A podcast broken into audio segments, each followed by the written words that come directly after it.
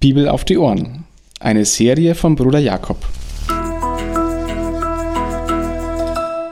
Eine Begleitung zum Bibellesen, um die Bibel, das Wort Gottes, zu entdecken und täglich besser kennenzulernen. Jesus auf dem Berg der Verklärung. Eine sonderbare Geschichte. Nur Petrus, Johannes und Jakobus sind dabei. Schon wieder geht Jesus beten. Er geht allein in die Stille. Er braucht diese Ruhe. Und diesmal verändert sich etwas. Die Jünger bekommen es am Anfang noch gar nicht so richtig mit, aber sie sind überwältigt. Das Gesicht verändert sich. Jesus wird blendend weiß. Man erinnert sich an Mose, der auf dem Berg Gottes Gott begegnet und auch mit glänzendem Angesicht zurückkam und auch aus dem Zelt der Begegnung mit glänzendem Angesicht heraustrat. Mose, Mose und Elia, die beiden Hauptgestalten des alten Bundes, sind auf einmal auch da. Der alte Bund, den Gott mit seinem Volk schloss. Und die beiden, Mose und Elia, die auf den kommenden Erlöser auch in Ausschau hielten. Sie begegnen Jesus.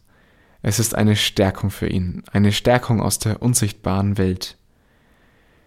Die Herrlichkeit lässt Jesus strahlen. Überhaupt drückt die Bibel mit Glanz, wie auch damals bei Mose, die Herrlichkeit Gottes aus, die Herrlichkeit, die sich auf Menschen überträgt.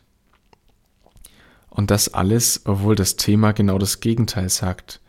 Der Tod in Jerusalem ist Thema für die drei. Es muss sein. Jesus muss diesen Weg verwirklichen. Jesus muss verwirklichen, was Gott will. Als es um den Tod Jesu ging und das heftigste Thema war, sind die Jünger, die das ja mitbekommen, einfach nur überwältigt, überwältigt von der Herrlichkeit, von diesem Glanz. So überwältigt, dass Petrus, er ist einfach der Sprecher, er wird immer als erstes genannt, Petrus will Hütten bauen. Er will bleiben, er will bleiben, wo die Herrlichkeit ist. Ist das nicht gut nachvollziehbar? Er will diesem Göttlichen, was hier geschieht, Wohnung geben eine Bleibe. Petrus wusste nicht, was er sagte. Vielleicht ist es sogar eine Selbstbeurteilung des Jüngers, als er damals auf diese wunderbare Begebenheit zurückblickte. Und dann kommt die Wolke. Die Wolke.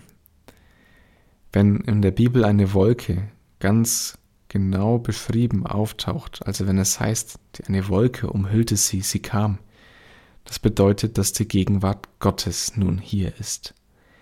In, bei der Stiftshütte war es so, beim Exodus, beim Salomonischen Tempel oder in Hesekiel, als die Herrlichkeit Gottes die Gegenwart aus dem Tempel ausziehen musste. Den Jüngern war aber jetzt klar, dass Gott hier war.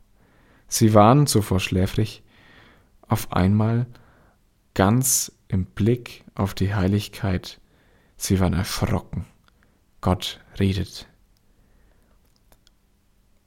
Gott redet und Psalm 2, Vers 7 wird wahr. Jesus ist der Messias und Gottes Sohn. Ja, er, er muss sterben. Er ist der zweite Mose. Auf ihn sollt ihr hören. Das ist ein Zitat aus, fünftem, aus dem fünften Buch Mose im 18. Kapitel, Vers 15. Jesus ist der zweite Mose. Wie Mose hat Jesus also Gottes Wort im Mund. Mose führte aus der politischen, irdischen Gefangenschaft Israel aus Ägypten heraus. Jesus führt aus der Gefangenschaft der überirdischen Macht heraus. Aus der Macht der Sünde, aus der Macht des Todes, aus der Macht des Teufels. Noch einmal, wie Mose hat Jesus das Wort Gottes im Mund. Die zwei Gedanken für heute. Gott will etwas. Gott hat einen Plan für die Welt. Und dieser Plan für die Welt, der ist zu hören in den Worten Jesu. Also hört auf Jesus, liest die Worte, lest die Worte, die Jesus gesagt hat, versucht sie zu verstehen. Denn Gott will etwas, er hat einen Plan für die Welt.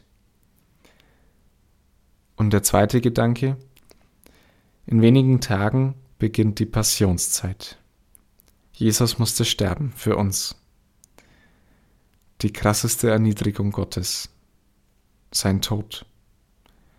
Diese krasseste Erniedrigung wird zur größten Herrlichkeit. Jesus geht diesen Weg, damit auch wir, die wir heute zuhören, solche Herrlichkeit erleben dürfen, wie die Jünger damals auf dem Berg.